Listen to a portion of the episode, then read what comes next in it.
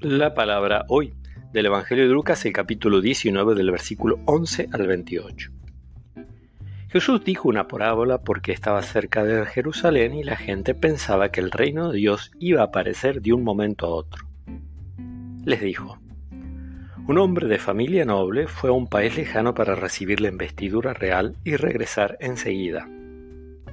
Llamó a diez de sus servidores y les entregó cien monedas de plata a cada uno diciéndoles, háganlas producir hasta que yo vuelva. Pero sus conciudadanos lo odiaban y enviaron detrás de él una embajada encargada de decir, no queremos que éste sea nuestro rey. Al regresar, investido de la dignidad real, hizo llamar a los servidores a quienes había dado el dinero para saber qué había ganado cada uno. El primero se presentó y le dijo, Señor, tus cien monedas de plata han producido diez veces más. Está bien, servidor, le respondió, ya que has sido fiel en tan poca cosa, recibe el gobierno de diez ciudades.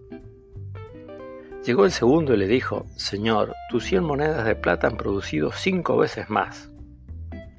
A él también le dijo, Tú estarás al frente de cinco ciudades. Llegó el otro y le dijo, Señor, Aquí están tus cien monedas de plata, que guardé envueltas en un pañuelo, porque tuve miedo de ti que eres un hombre exigente y quieres percibir lo que no has depositado y cosechar lo que no has sembrado. Él le respondió, Yo te juzgo por tus mismas palabras, mal servidor. Si sabías que soy un hombre exigente que quiere percibir lo que no deposité y cosechar lo que no sembré, ¿por qué no entregaste mi dinero en préstamo? A mi regreso lo hubiera recuperado con intereses.